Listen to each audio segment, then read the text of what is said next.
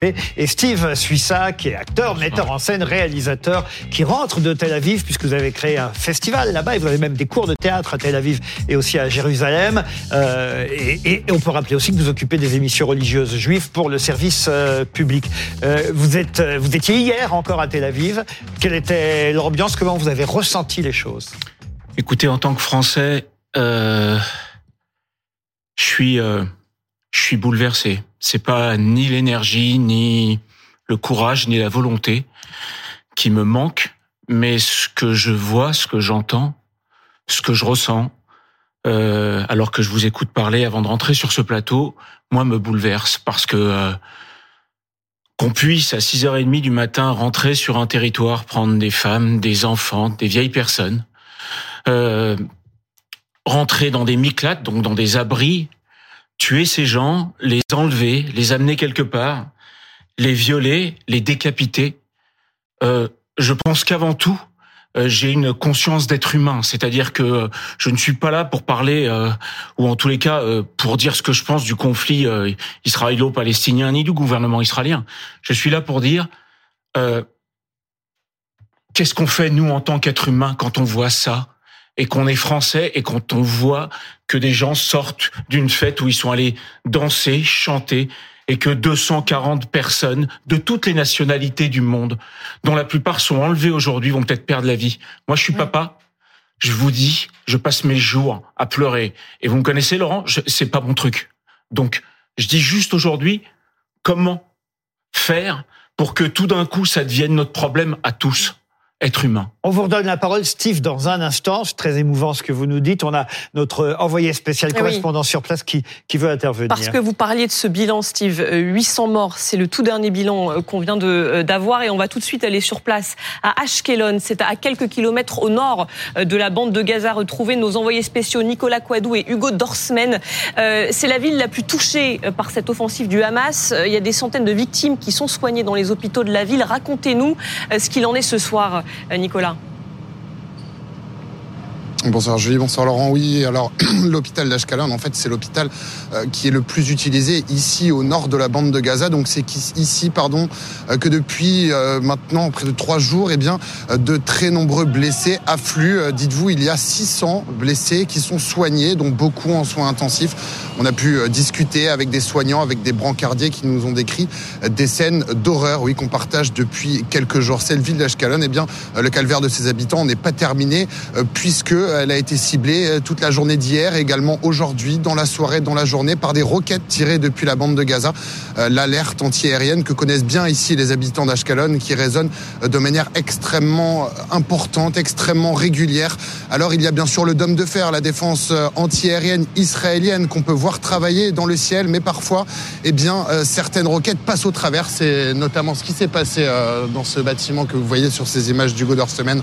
Ce bâtiment qui, dont une partie a été touché et c'est euh, le système électrique qui a été touché. C'est pour ça que toute une partie du quartier est actuellement dans le noir. Ce que vous voyez euh, s'activer, ce sont les employés municipaux qui tentent de remettre la situation à la normale le plus rapidement possible. Alors, on a pu discuter avec les habitants eh bien, de, de cet immeuble qui nous explique que oui, ils ont l'habitude d'avoir des roquettes depuis la bande de Gaza, mais pas dans cette proportion. Euh, certains ont décidé de quitter la ville temporairement, bien sûr, avant d'y revenir plus tard, lorsque, selon eux, la situation se sera calmée. Euh, cette ville, on entend également l'écho de la riposte de l'armée israélienne sur la bande de Gaza, des bombardements qui vont de plus en plus forts, de plus en plus puissants. On peut le voir, euh, une explosion quasiment toutes les 10 secondes sur la bande de Gaza.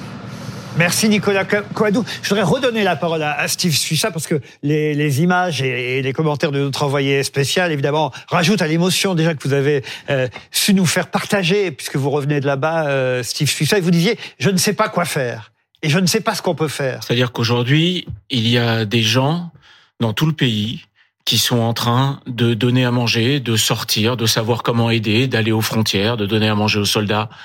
Et honnêtement, euh, de quoi on parle? C'est-à-dire que... Alors, pardonnez-moi, Benjamin Netanyahu prend la parole, priorité au direct. On redonne la parole le Premier ministre israélien.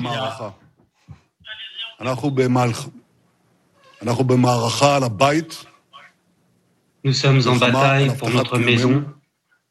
C'est une guerre pour assurer notre survie. Une guerre dans laquelle nous allons vaincre. On a face à nous un ennemi abominable. Ce sont des animaux humains qui s'en prennent à des vieux, à des enfants. Ce que le Hamas a fait, nous n'avons pas vu depuis les, horreurs pardon, de Daesh.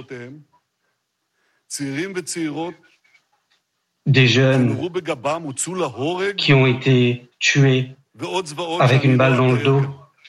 Ce sont des exactions avec des horreurs que je ne vais pas décrire ici. Maintenant, le monde entier sait. Hamas, c'est Daesh. Et nous allons les vaincre, tout comme le monde éclairé a vaincu Daesh. Cet ennemi abominable a cherché la guerre, il la recevra. Il y a cinq choses immédiates que l'on va mettre en place. Premièrement, c'est neutraliser tous les villages pour les remettre sous notre contrôle. Il y a encore des terroristes qui sont présents dans les villages et nous allons tout faire pour les éliminer. La deuxième action est une attaque massive contre Hamas d'une intensité qui n'a jamais eu lieu. La troisième action est celle d'élargir notre déploiement sur la frontière de Gaza, sur la frontière du Nord et sur tout le territoire israélien. Je renforce tous nos soldats, tous les services de sécurité qui se mettent en danger pour protéger les résidents d'Israël. La quatrième action, c'est de conserver les forces euh, d'action qu'on a contre nos ennemis en, l'intensifiant. La cinquième action, c'est de renforcer l'unité au sein du peuple. Les divisions au sein du peuple sont exploitées par nos ennemis. Et lorsque nous sommes unis, nous vaincrons. Le peuple est uni et à présent, ce sont les dirigeants qui doivent s'unir. J'appelle d'ici aux dirigeants de l'opposition de venir se joindre à nous, tout comme ça a été fait avec le gouvernement pendant la guerre des six jours et euh, Menachem Begin de l'opposition. Les images de destruction que l'on a vues à Gaza ne sont qu'un début. On ne s'arrêtera pas. Et comme je l'ai dit, chaque lieu à partir duquel le Hamas opère deviendra une ruine. Je suis constamment en contact avec le président M. Biden. et j'aimerais le remercier au nom de tous les citoyens d'Israël pour tout ce qu'il fait pour la sécurité d'Israël.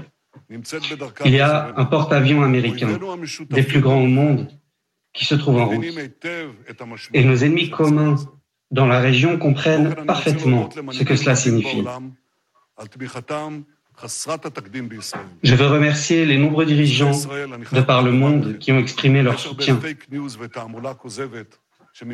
Aux citoyens d'Israël, je dis, il y a beaucoup de fake news, il y a beaucoup de publications mensongères qui visent à nous apeurer, comme celle qui prétend qu'il y a des dizaines de tunnels qui mènent à Israël. Il est interdit d'accepter ces actes de propagande, nous devons faire preuve de patience, nous devons faire preuve de présence d'esprit. Ça va prendre longtemps. Mais je vous dis, à la fin de cette bataille, tous nos ennemis sauront, ça a été une erreur fatale de s'en prendre à Israël. Ce que l'on va faire sera souvenu pendant des générations. On a déjà fait preuve, on a déjà été témoin d'actes d'héroïsme par les soldats, par les policiers et euh, de nombre de nos citoyens. L'on se tient ferme et fort ensemble. J'ai aussi vu la vidéo d'un soldat, David, où le fils, le fils de ce David était circoncis et lors de la circoncision, on récitait le verset qui dit ⁇ Par ton sang tu vivras ⁇ C'est une vidéo qui nous a tous émus. On a déjà entamé le travail nécessaire. On fera tout le nécessaire. Nous sommes tous solidaires avec les familles des otages, avec les familles de ceux qui ont été tués. Des familles entières ont été décimées. Et nous sommes avec toutes les familles des victimes, juives ou non. C'est un destin commun qui nous réunit et qui est la chose qui compte le plus. C'est celle qui nous réunit réellement, qui nous relie les uns aux autres. Et c'est uniquement ensemble que l'on vaincra. En Premier ministre d'Israël, je vous dis ouvertement, des jours difficiles nous attendent. Nous allons devoir faire preuve de bravoure, mais nous vaincrons, nous apporterons la victoire à notre peuple. L'histoire d'Israël est une de foi et d'action. Comme le verset le dit dans le livre de Samuel, que l'éternité d'Israël ne saura être euh, trouvée mensongère. Cette fois aussi, on verra que le peuple d'Israël est vivant. Tamar Sebok, vous venez d'entendre le Premier ministre euh, israélien, un discours euh, ferme, autoritaire. il dit qu'on fera tout le nécessaire pour récupérer les otages. Il parle de renforcer l'unité au sein du pays. Quels sont vos premiers commentaires? Alors, je trouve qu'il n'y a pas beaucoup de concret quand même. Je trouve que euh, il y a plusieurs euh, buts qui sont contradictoires. Lesquels? Euh, récupérer tous les otages et anéantir euh, tous les villages euh, euh de des centres de, de, Gaza. Des Gaza. je, je ne vois pas. Oui, puisque effectivement, le Hamas menace de tuer un otage à chaque fois que des civils seraient touchés dans la bande de Gaza. Je crois que c'est important que le premier ministre d'Israël dise cela. Je crois que les gens attendent entendre ça de sa part. Je trouve que ce n'est pas une vraie déclaration de politique et de ce qu'il va faire déjà, parce que ça reste très vague. Euh, Alors, on, rappelle peut-être neutraliser donc les villages pour les mettre sous notre contrôle, des actions massives, vous l'avez dit, contre le Hamas, élargir notre déploiement sur tout le territoire, renforcement donc des militaires, des forces de l'ordre un peu partout en, Israël, renforcer l'unité euh, au sein du peuple. Parce qu'on reproche à Benjamin Netanyahu de ne pas avoir vu tout ça venir parce qu'il était trop concentré sur les divisions internes. Voilà, ça c'est un point. Oui, mais je crois qu'on a passé d'une séquence où euh, les Israéliens étaient très concentrés sur euh, les discordes antérieures en disant, euh, en tout cas, c'est pas la menace extérieure qui dont on risque vraiment pour faire exploser les pays. Et là, on a vu quelque chose qui est arrivé, qui est inédit et qui réchange, enfin, qui change toute la donne. Maintenant, il y a eu de, ils sont en plan euh, négociation avec l'opposition. Le Premier ministre était trop occupé à la politique intérieure. Oui. Oui. Oui. Arnaud Klarsfeld. Oui, je suis d'accord avec Tamar. C'est contradictoire parce que ils ne savent pas quoi faire. Parce que s'ils rentrent à Gaza, s'ils rentrent à Gaza, j'étais soldat, je sais, c'est des centaines de morts du côté israélien chez les militaires, plus même. En plus, il faut tuer les civils. S'ils bombardent massivement comme les, Anglais ont pu bombarder Dresde ou les Américains ont pu bombarder Berlin ou Hambourg, Israël perd son humanité. Et en même temps, il faut récupérer les otages. Donc, à mon avis, ils vont, ils ont, à chaque fois, ils ont une liste qui sort de l'ordinateur avec tous les lieux où sont les, les gens du, du Hamas. Ils vont bombarder massivement là où ils savent qu'il y a des, un point qui est marqué comme les petits drapeaux Hamas, là, il vit un terroriste du Hamas, là, il s'en, là, Même il si ça, pardonnez-moi, c'est quasiment impossible. Là, on- il y a des frappes aériennes sur Gaza. Il y a déjà 560 morts à Gaza, dont 78 enfants. Oui, mais Voilà. il vise, il C'est vise, très compliqué de vise, viser, c'est bien tout le problème. il vise les objectifs qui sont des objectifs où il y a des gens du, du Hamas et ils, se, ils appellent les gens à sortir. Mm. C'est on- chacun le, le dit. Allez, allez ailleurs, ne restez pas à Gaza City. Allez, euh, allez ailleurs. Bon, ça fait quand même une trentaine de kilomètres. Hein, ils peuvent aller ailleurs qu'à Gaza City et ils vont peut-être tenter des, des, des opérations commando pour essayer de sortir les otages. Mais euh, c'est très. Mais s'ils disent trois jours, restez trois jours, il n'y a pas de guerre avec l'Iran qui euh, qui euh, qui, qui s'annonce. Parce que s'il y avait une guerre avec l'Iran, c'était pas trois jours de trois réserve qu'il faudrait. Steve Voilà. suit ça, sur ce que vous venez d'entendre, sur le discours du Premier ministre israélien. On se retrouve un peu dans une problématique euh, à l'intérieur du pays comme celle qui a été en TB, c'est-à-dire qu'il y a des otages, que euh, à chaque attaque, personne du Hamas va se priver de faire ce qu'il a à faire. Et aujourd'hui, on est devant une grande complexité. Et ce qui me, ce qui me peine, c'est que ça se serait passé dans n'importe quel autre pays. Il y aurait eu des médiations, il y aurait eu des ententes, il y aurait eu des façons de discuter, il y aurait eu des façons de tempérer. Et je peux vous dire qu'aujourd'hui, il est très compliqué d'être juif. Vraiment. Il est très compliqué d'être juif. C'est-à-dire qu'aujourd'hui, on a le sentiment que les premiers jours où tout d'un coup ces femmes, ces enfants sont morts, mais avec un nombre de barjots, tout le monde a été solidaire pour la première fois du droit d'Israël à se défendre. Et encore une fois, je ne parle pas d'armée, je parle d'être humain. Si demain Israël se défend, il aura le monde entier contre lui. Vous croyez vraiment? Parce que là, on a plutôt l'impression que les réactions internationales sont totalement du côté d'Israël, avec notamment l'information donnée par Netanyahou, ce euh, porte-avions américain qui est en route, euh, envoyé par Joe Biden, par exemple. Parce que s'il rentre à Gaza, il va avoir de toutes les façons un nombre de victimes des deux côtés, mais impensable. Impensable. C'est pour ça que ça se passe pas depuis des années. Donc au jour d'aujourd'hui, c'est humainement, c'est un massacre. On retrouve, on vous donne la parole tout de suite après, mais on retrouve Grégory Phillips à Sderot qui nous entend et qui va nous faire un point sur euh, la situation, je crois, Julie Hamet. C'est bien ça? Oui, oui, exactement. Vous êtes à Sderot, euh, Grégory Phillips, à, à quelques kilomètres à peine de la bande de Gaza. Elle a été la cible euh, du Hamas. Que se passe-t-il ce soir? Est-ce qu'il y a encore euh, des roquettes qui tombent sur la ville? Racontez-nous un peu l'atmosphère.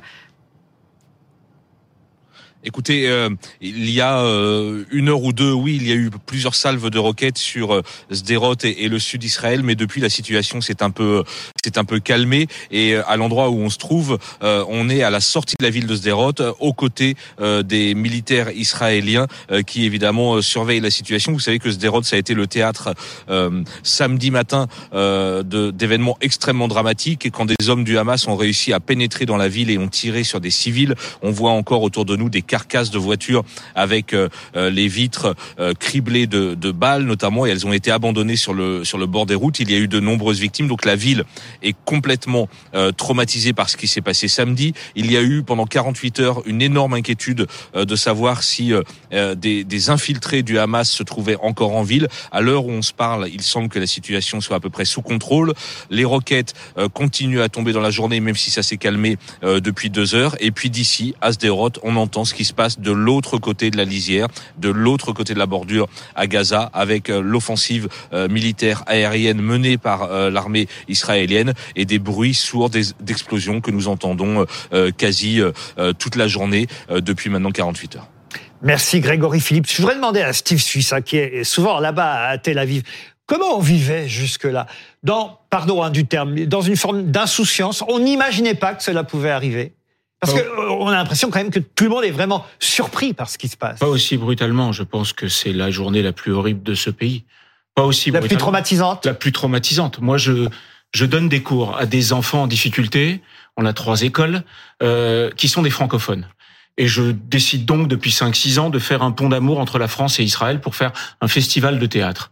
Et mon rêve, vous le savez, c'était d'attendre encore que les accords d'Abraham s'ouvrent pour faire un festival de la paix. Je suis allé donner des cours à Les Sderot. accords d'Abraham, on précise, ce sont ces pays arabes qui reconnaissent l'État d'Israël. C'est un peu une victoire pour Israël. Tout à voilà. fait. Et à Sderot, par exemple, les trois, quatre fois où je suis allé donner des cours de théâtre, les petits garçons voulaient pas parler. Et on m'expliquait qu'en fait, ils avaient tellement peur d'aller aux toilettes la nuit qu'ils faisaient sur eux. Ah oui. Et donc, en fait, au jour d'aujourd'hui, de l'autre côté, ça doit pas être plus facile. Hein. C'est pas ce que je suis en train de dire. C'est que c'est inhumain de voir ce qui se passe et de se dire que ça, ça va finir en carnage. Voilà. Et de ce qui s'est passé ce week-end est impensable en 2023 sur cette terre. Et c'est ce que dit un peu ce soir le président israélien qui a pris la parole euh, sur euh, cette, euh, cette date qui restera gravée. Il y aura un avant et un après. On écoute le président israélien. À ma connaissance, depuis l'Holocauste, il n'y avait jamais eu autant de Juifs tués en une journée. Et depuis l'Holocauste, nous n'avions plus été témoins de scènes de femmes, d'enfants, de grands-parents et même de survivants de l'Holocauste chargés dans des camions et devenus captifs.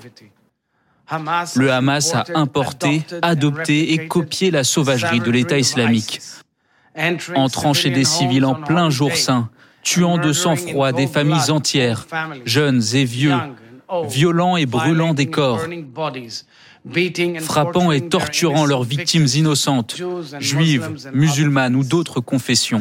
La brutalité, l'inhumanité, la barbarie de monstres, pas d'humains, de monstres. Israël est un pays puissant et utilisera toute son énergie et sa force pour se défendre et défendre son peuple. Mais en 41, en- Arnaud Klarsfeld. aujourd'hui, Israël peut se défendre. En 41, Israël, les Juifs ne pouvaient pas se défendre. Donc, il y a un choc, mais jamais la situation en, même temps des Juifs n'a été aussi bonne que depuis euh, 2000 ans, quand euh, il n'y a plus d'État juif, quand les Juifs ont été brimés un peu partout dans le monde, quand ils avaient plus de droits, plus de dignité, quand ils ont été massacrés dans les pogroms, quand il y a eu 6 millions de Juifs tués dans la Shoah. Aujourd'hui, les Juifs ne sont plus persécutés où que ce soit dans le monde. Ils vivent en majeure partie dans le monde occidental.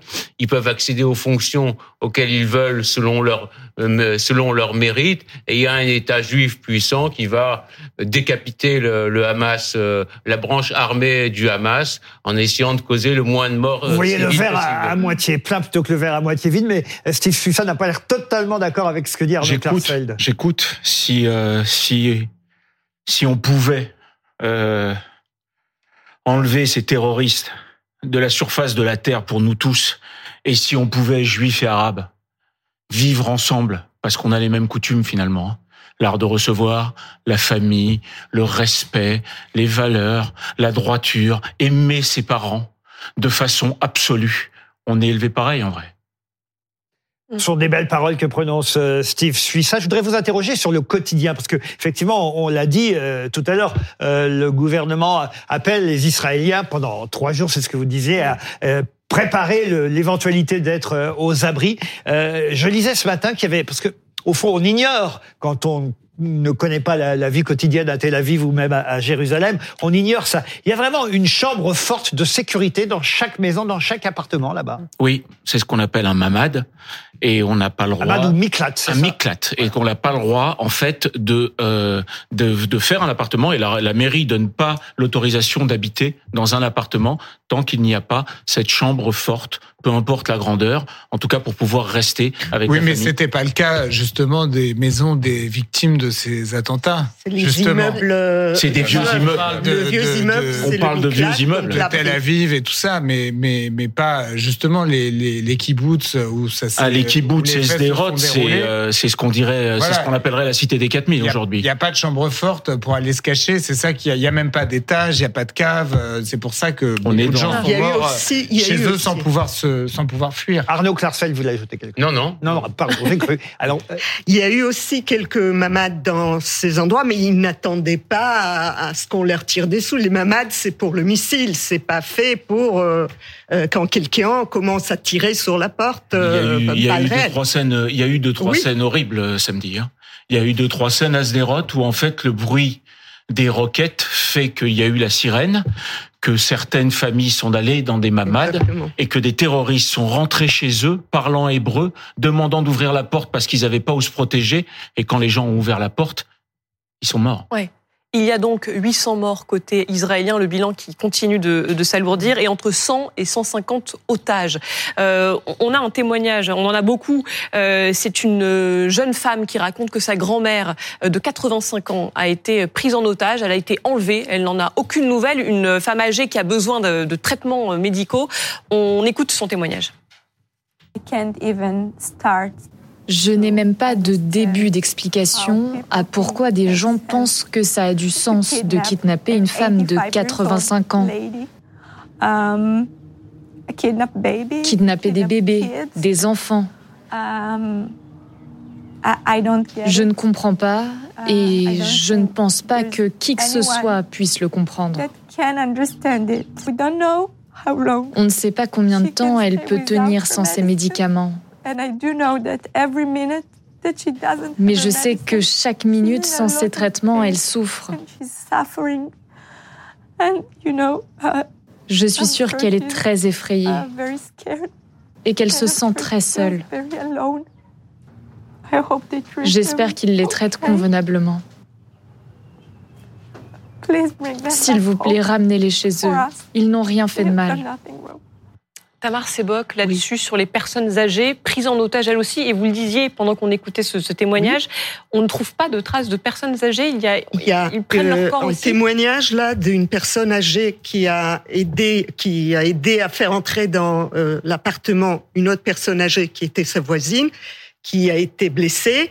Euh, on est entré, on l'a tué et euh, le cadavre a disparu. Ça veut dire on sait très bien que euh, depuis les, négociations sur le cadavre de soldats qu'on n'a jamais revu, même les cadavres comptent comme monnaie d'échange. Hmm. Il nous reste à peine deux minutes, Steve Suissa, pour conclure. Qu'est-ce que vous attendez de la France, puisque vous êtes français? Évidemment, Israël est dans votre cœur, on l'a bien compris, mais qu'est-ce que vous attendez de notre pays, la France?